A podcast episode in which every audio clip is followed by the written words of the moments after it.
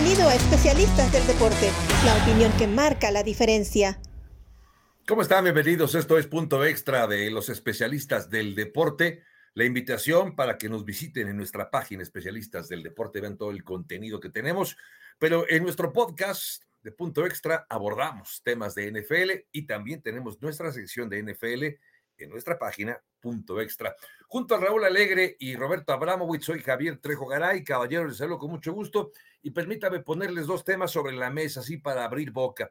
Uno de ellos es lo de los Jets, estos Jets que pasan entrenadores en jefe, se van entrenadores en jefe, llegan nuevos corebacks, se van corebacks y la situación prácticamente sigue siendo la misma para el equipo de los Jets. La pregunta es si ahora sí podremos ver para la próxima temporada a unos Jets, no peleando la división, me parecería exagerado, pero salir de ese, de ese fondo tan oscuro de la división este de la americana. Y también lo del equipo de Washington, que se llaman los Commanders. Todavía no me acostumbro a los Commanders. No sé ustedes con el nombrecito que no me gusta, pero finalmente no, no, les importa mucho lo que yo piense acerca del nombre. Estos Commanders, ¿y, qué les parece que abrimos con, con esto, Raúl, Roberto? Eh, eh, Raúl, lo de los Commanders y sus problemas extradeportivos, desde señalamientos de comportamiento inadecuado de parte de, eh, de, de Danny Snyder, el propietario del equipo de Washington, se habla también del manejo de dinero no tan ético, no de manera muy aseada, al interior del equipo. ¿Qué tanto pueden afectar al equipo de Washington, al equipo de los Commanders, estos problemas extradeportivos? Raúl, ¿cómo estás? Hola Javier, Roberto, un gusto estar con ustedes aquí en el podcast de, Punto Extra y pues la respuesta es eh, muy clara. Un equipo es una combinación de muchos factores y para mí hay cuatro posiciones que son claves en cualquier organización que ha tenido éxito en la NFL. La primera es el dueño, la segunda es el gerente general. La tercera es el entrenador en jefe, el head coach. Y la cuarta, el coreback. Si tienes a una persona de primera calidad en cada una de esas posiciones, el equipo tarde o temprano va a ser un equipo exitoso. Y si analizamos esas cuatro posiciones en el equipo de Washington, empezando con Daniel Snyder, desde que este señor compró al equipo, esta franquicia que fue gloriosa durante años en la NFL, que a mí me tocó enfrentar en un par de ocasiones eh, durante, durante la, o sea, mi estancia en la NFL. Esta franquicia prácticamente se, se desplomó como lo está haciendo de una manera muy demostrativa eh, eh, nuestro querido Roberto. Y no solamente ha sido por su falta de capacidad como dueño, sino también por todos los escándalos que ha generado. El, el, más reciente es el, lo que mencionabas de los problemas de contabilidad. El gerente general me parece muy bueno, Martín Mejio, también el, el entrenador jefe Ron Rivera y Carson Wentz es algo que todavía queda, como, como decimos, pagamos por ver. Demostró talento en la temporada 2017, era favorito, era de los favoritos a ser MVP, pues, tuvo su lesión los llevó a, playoffs eh, eh, en otras temporadas, pero las últimas dos que ha jugado no se ha visto bien y no sabemos que Carson Wentz, que no jugó mal con Indianapolis, pero que en los últimos dos partidos tuvo un par de desempeños eh, desastrosos. Empezando con eso, creo yo que la cabeza es la base de una organización y en Washington ese, e, e, ese aspecto me parece no malo, me parece nefasto. Sí, bastante malito. Roberto, te saludo con mucho gusto. Fuiste muy gráfico con tu manita así bajándola, como en picada, pero, pero explícanos, danos detalles. ¿por qué con efectos de sonido. sí, le metió, ándale, le metiste efectos de sonido y de, imagen además. Eh, ¿Por qué? ¿Por qué Washington está desplomándose según tú? Daniel Snyder. Ya lo explicó todo Raúl, digo, no, no, me dejó casi nada que decir sobre Daniel Snyder, que para mí es el dueño más desastroso de la NFL. Él tomó una franquicia que los mudó de la ciudad de Washington, los llevó a Landover, Maryland, construyeron su FedEx Field allá, que es un terrible desastre tratar de llegar ahí. Tenían un estadio que estaba literalmente a 200 yardas del metro en Washington, los llevó a un lugar que está a, a más de una milla del metro en Washington. Eh, armó un estadio de más de 90 mil aficionados que en, en Washington probablemente no bastaba en ese momento porque era una ciudad y una área que estaba totalmente entregada a ese equipo. Sin embargo, desde que lo llenaba en ese entonces, ha tenido que ir desmantelando la parte superior del estadio y ha reducido la capacidad por casi de 15 a 20 mil asientos porque la gente no iba y cuando se llenaba el estadio era más por los equipos contrarios que iban. Digo, cuando tú tienes más aficionados de Dallas, que los aficionados de Washington en, jugando allá en Washington, ese es un enorme problema. Antes no podías vestirte de, un de ser un fanático de Dallas y vestirte de azul en Washington, no te servían en restaurantes, ahora les da igual. Eso es la estampa de Dan Snyder, ¿ok? Los ha hecho casi irrelevantes en Washington. Es imposible, ni Mandrake el mago podría hacer desaparecer algo como lo ha hecho Dan Snyder. No sé si me he explicado bien. No sé, no sé si mucha gente conozca a Mandrake, pero a David Copperfield quizás hubiese sido un mejor, un mejor ejemplo, Roberto. Pero yo les pregunto a los dos, les quiero hacer una pregunta porque hablamos de ese, hablé de ese tema con Fernando Borroso en la serie de videos que tenemos de Alegre y Borroso y, una de las preguntas que le hice se las pongo a ustedes. Con esto de, la contabilidad que aparentemente ya les demostraron, aunque el equipo contesta con una carta eh, que provino de sus abogados, que, que tienen pruebas, que no eh, les dieron la oportunidad de, entrevistarse y de presentar evidencia, etcétera, etcétera. Ellos están desvistiendo todo. Pero creo que si, como dicen, que si el río suena, agua lleva.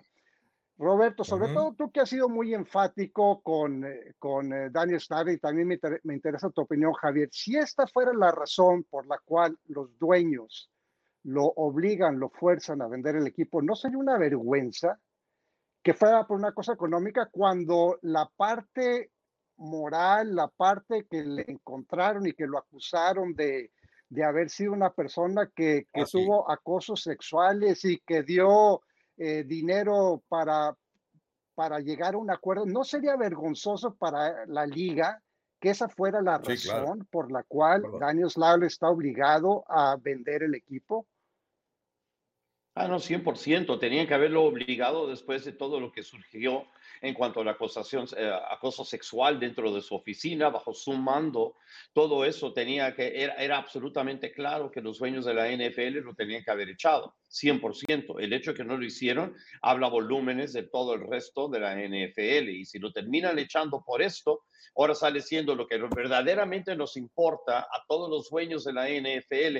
No es tanto si pueden, si, acosamos mujeres y hacemos cosas que son si quieres decir morales, etcétera, porque es más eso, eso es mucho más que moral, ¿verdad? Es criminal.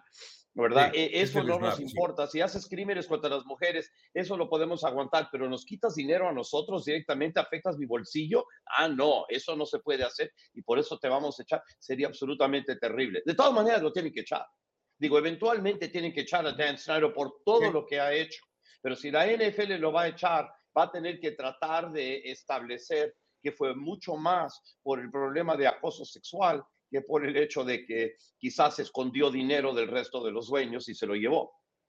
Sí, al principio cuando, cuando hacías la pregunta, Raúl, lo entendí al revés, que pensé que era muy vergonzoso eh, lo que había hecho con el tema de, dinero.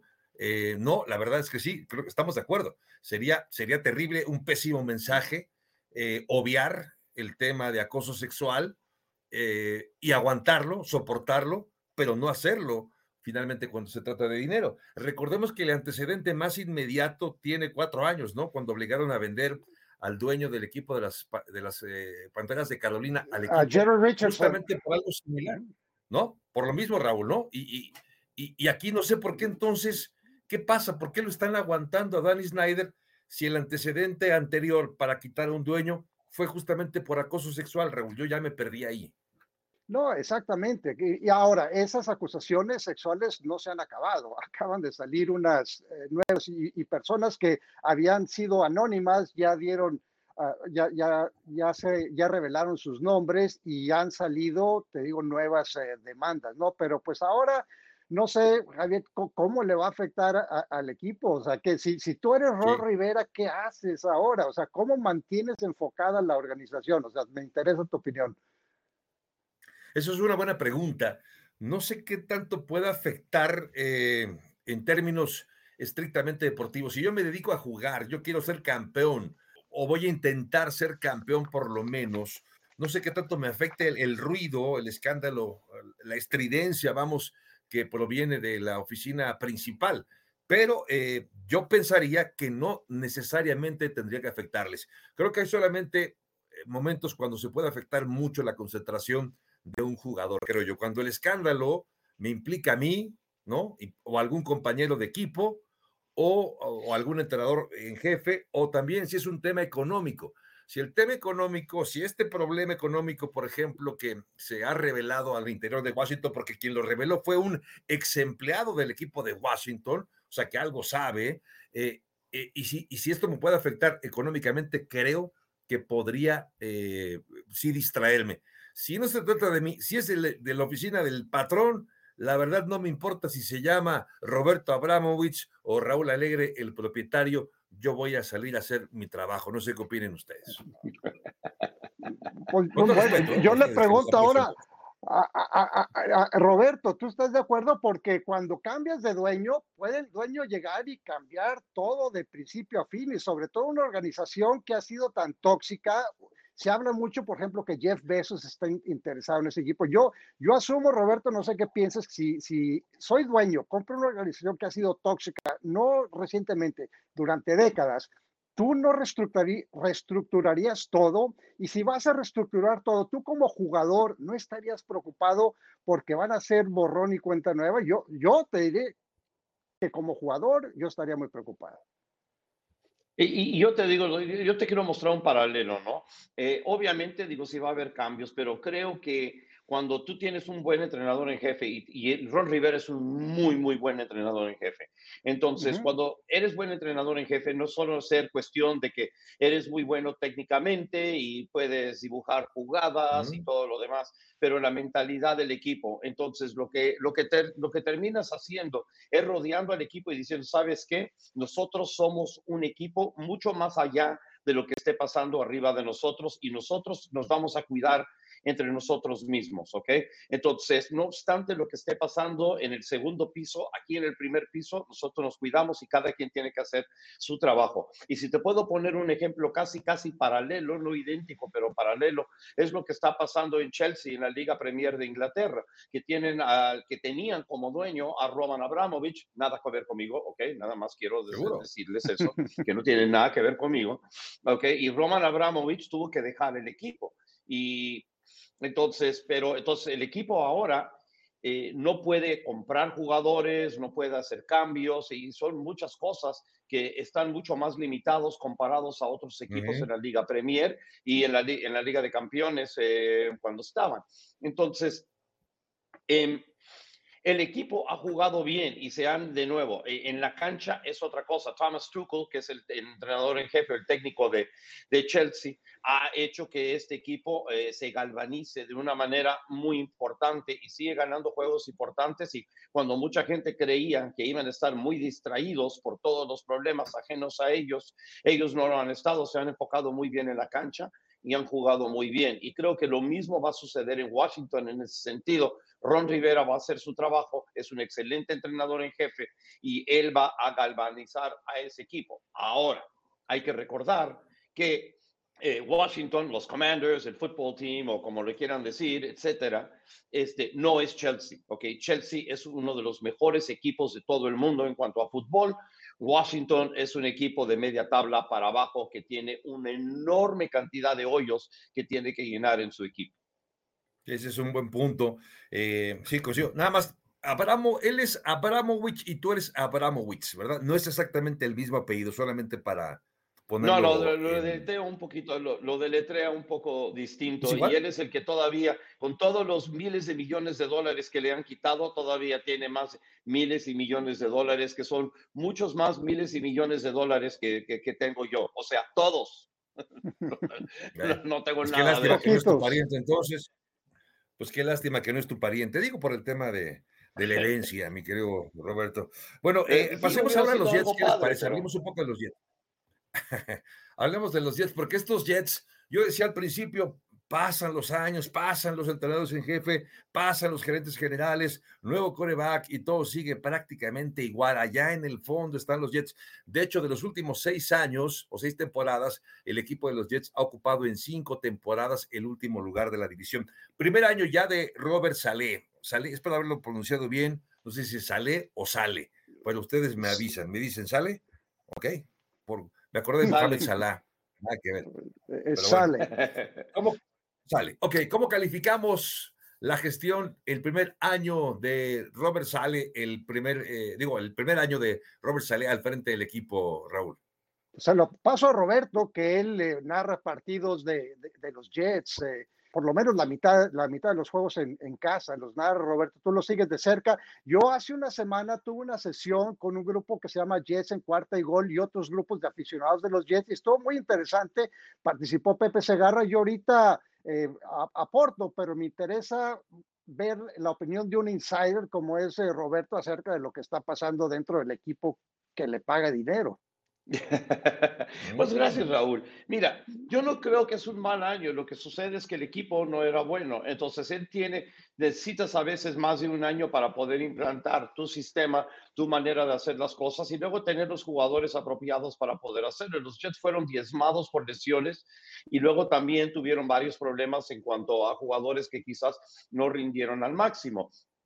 Zach Wilson fueron con un, mariscal de campo joven como Zach Wilson que tiene un potencial enorme, pero que en la NFL mostró unas deficiencias bastante grandes, especialmente al principio de los partidos. Y es una cosa que, creo que es una tendencia que, los Jets pueden corregir con él. Y si lo llegan a corregir bien, entonces creo que él tiene muchísimo para demostrar ser un muy, muy mariscal de campo dentro de la NFL. Zach Wilson al principio de los partidos mostraba bastante nerviosismo y ese nerviosismo se revelaba de la manera en que lanzaba el balón.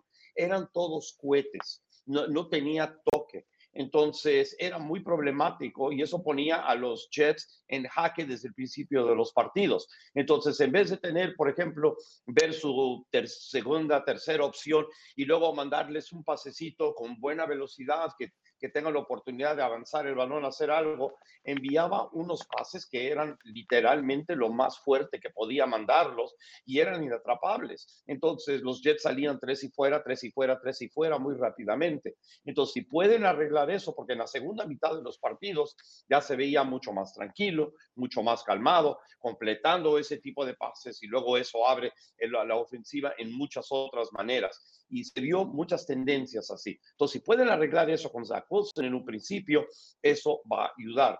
También tuvieron problemas en cuanto a lo que era lesiones. Entonces, por ejemplo, habían traído a Corey Davis como su principal receptor. Corey Davis solamente pudo jugar cinco partidos, lo trajeron de Tennessee y él iba a ser el receptor número uno, se termina lesionando. Entonces, eso no ah, ayuda mucho al, al, equipo, ¿verdad? Elijah Moore también jugó muy poco el año pasado. Denzel Mims, que era el novato en el primer, que el, el, año anterior y había demostrado muchas cosas. Eh, tuvo muchos problemas aprendiéndose el libro de jugadas y, y, y, poder hacer las cosas que necesitaban que hiciera. Entonces terminó en la banca y terminó como el último de, de la línea en cuanto a jugar. Entonces eso también fue muy problemático para los Jets. Y luego, aparte de eso, tienen muchos hoyos a la defensiva, tenían hoyos en la línea ofensiva, Mekai Becton no jugó todo el año,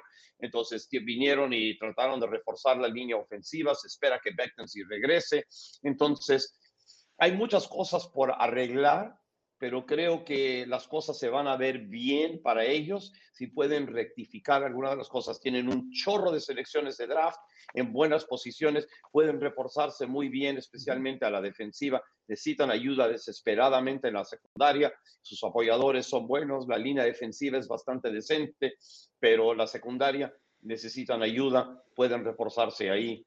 Y lo demás, pues veremos si Zach Wilson mejora lo, de lo que hablé entonces, y tiene más tiempo con una mejor línea ofensiva, entonces veremos un mejor equipo de los Jets. Raúl. No, pues eh, Roberto ya habló bastante de la situación de, del equipo. Pues yo quisiera opinar acerca de Zach Wilson. A mí Zach Wilson de, me pareció que cometió un gran error eh, dejando BYU después de haber sido titular solamente un año. O sea, él, eh, en realidad llegó con mucha inmadurez a la NFL, sí, con todo el talento del mundo. nadie le puede discutir que tiene talento, pero un coreback para triunfar en la NFL necesita tener madurez física, pero sobre todo madurez mental.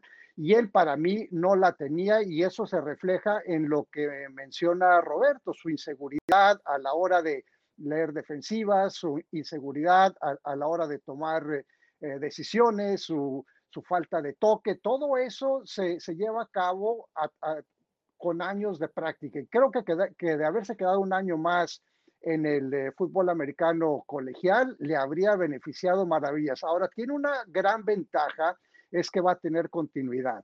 Va a tener el mismo entrenador en jefe, va a tener el mismo coordinador ofensivo, el mismo entrenador de corebacks y probablemente vaya a, tener, como mencionaba Roberto, mejor línea ofensiva. Eh, Mekai Beckton parece ser que, que, regresa, estuvo lesionado. Leighton Tomlinson de San Francisco es ahora guardia. Eh, habrá que ver qué hacen ellos con sus selecciones, pero pues eh, creo que es un equipo, como dice Roberto, tiene muchas deficiencias, la peor defensiva de, la NFL, pero por mucho, y tienen todavía mucho, mucho trabajo. La pregunta es, y, haciendo eh, la, sesión con estos aficionados de los Jets, ellos no estaban, su, su, anhelo no era ganar la división o, o calificar a playoffs, era que no los barrieran en la, en la división, ganar más de cuatro partidos, quizás llegar a siete juegos, a siete, siete, ocho victorias. O sea, los mismos aficionados de los Jets no tienen grandes expectativas, pero piensan que el equipo va por buena dirección. Ahora, hablando de expectativas, tiene dos primeras elecciones el equipo de los Jets. ¿Qué debería hacer Raúl los Jets con esas primeras dos selecciones del próximo draft? Pues mira, yo, ese fue un tema que también toqué con, con, estos aficionados y con Pepe Segarra, que pues todos ustedes saben quién es, y es un aficionado de Hueso Colorado de, de, de, los... Todos coincidieron que debería ser eh, defensiva, que esa, y que hay varios jugadores de muy buen nivel, sobre todo jugadores que pueden eh, presionar el coreback en el sistema de Robert Sale, que lo lleva a cabo Jeff Woolbridge, que para mí, pues todavía no estoy seguro si los coordinadores que tienen los Jets son coordinadores, ellos son primerizos, nunca habían sido coordinadores antes. No habían sido asistentes durante muchos años, pero nunca eh, eh, como con la responsabilidad de ser coordinadores y no estoy muy convencido de que sean ellos la respuesta, pero sería bueno darles un par de años. Pero para mí el, la prioridad, o sea, lo, la urgencia principal que tienen los Jets es reforzar esa defensiva. Y ahora yo les pregunto a ustedes, con la décima selección, pues hoy, habla, hoy es eh, miércoles 20 de abril, eh, Divo Samuel anuncia que él ya no quiere regresar a San Francisco. DK Metcalf está en un equipo en reconstrucción, como es el de Seattle. ¿Ustedes cederían esa décima selección por cualquiera de uno de esos dos eh, receptores, Roberto? Sí, por eso sí, por los que mencionas nada más. Eh, porque, mira, ah. tienes Elijah Moore, Corey Davis y Braxton Berríos. esos son tus, tus tres alas abiertas, ¿verdad? Entonces, pero si puedes mejorar y tener alguien que realmente es élite ahí, entonces lo que le estás haciendo, le estás abriendo todo la ofensiva a, Zach Wilson, ¿verdad? Y si la protección es buena, porque necesitas tiempo para poder llegar el, hacer llegar el balón a tus alas abiertas. Entonces, si tú puedes traer a un jugador élite como Divo Samuel, que aparte te puede ayudar en mil otras cosas, ¿verdad? Entonces, por una selección, yo, doy la décima selección por Divo Samuel.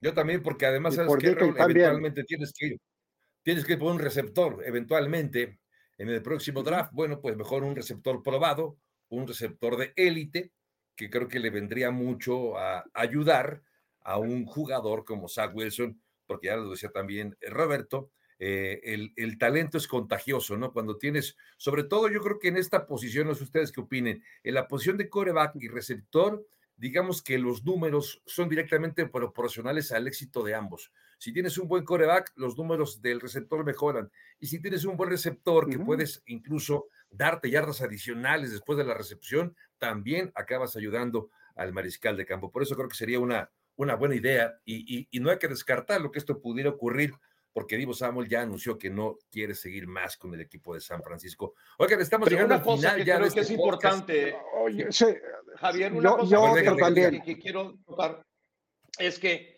no doy más de eso, por cierto, ¿eh? no doy más, porque la verdad es que los receptores que tienen son buenos, quizás no élite, Corey Davis tiene chance de ser élite, sin pues duda, pero no doy más que eso, porque lo que realmente necesito reforzar es la defensiva. Y si tienes la oportunidad de seleccionar a alguien que te pueda ayudar eh, a la defensiva, y, pero así mucho que sea un jugador de impacto. Mira lo que hizo Michael Parsons para los Dallas Cowboys el año pasado, ¿verdad? Y él no fue el que fue el número 11 que se habían seleccionado o algo por el estilo. Él cayó a la mitad del draft. Entonces, mira el impacto que tiene un jugador así en una defensiva. Si tú tienes esa oportunidad de agarrar un jugador de esa clase en la, en la posición número 10, entonces me aguanto sin, este, un, sin Divo Samuel. Me aguanto porque no, no estoy tan mal en cuanto a receptores. Y recuerda también que mejoraron muchísimo en cuanto a alas cerradas con CJ Ozuma y Tyler Conklin, que es una mejoría enorme en una posición que fue de espanto para los Jets el año pasado. Raúl, ¿tú qué querías agregar? Pues yo ya brevemente, porque ya nos alargamos mucho, es eh, que ya sean Divo Samuel o Dickett Metcalf, ambos vendrían con contrato nuevo, o sea, pero los Jets en este momento tienen la capacidad y el dinero eh, para ofrecer un contrato nuevo a cualquiera de estos dos eh, receptores. Bueno, próxima semana será el draft de la NFL y por supuesto que es un tema obligado del que estaremos hablando en especialistas del deporte punto extra. Estamos llegando al final de este podcast. La invitación para que nos visiten en nuestra página especialistas del deporte y vean todo el contenido premium que tenemos para ustedes para abordar de los temas y de los deportes premium también que por supuesto se están desarrollando de manera paralela. Recuerden también seguirnos en nuestras redes sociales en arroba especialistas doble D. Llegamos al final, Oscar Pérez en la producción, el mago de Oz, Roberto Abramowitz, Raúl Alegre, soy Javier Trejogaray, gracias, pásenla bien y hasta la próxima.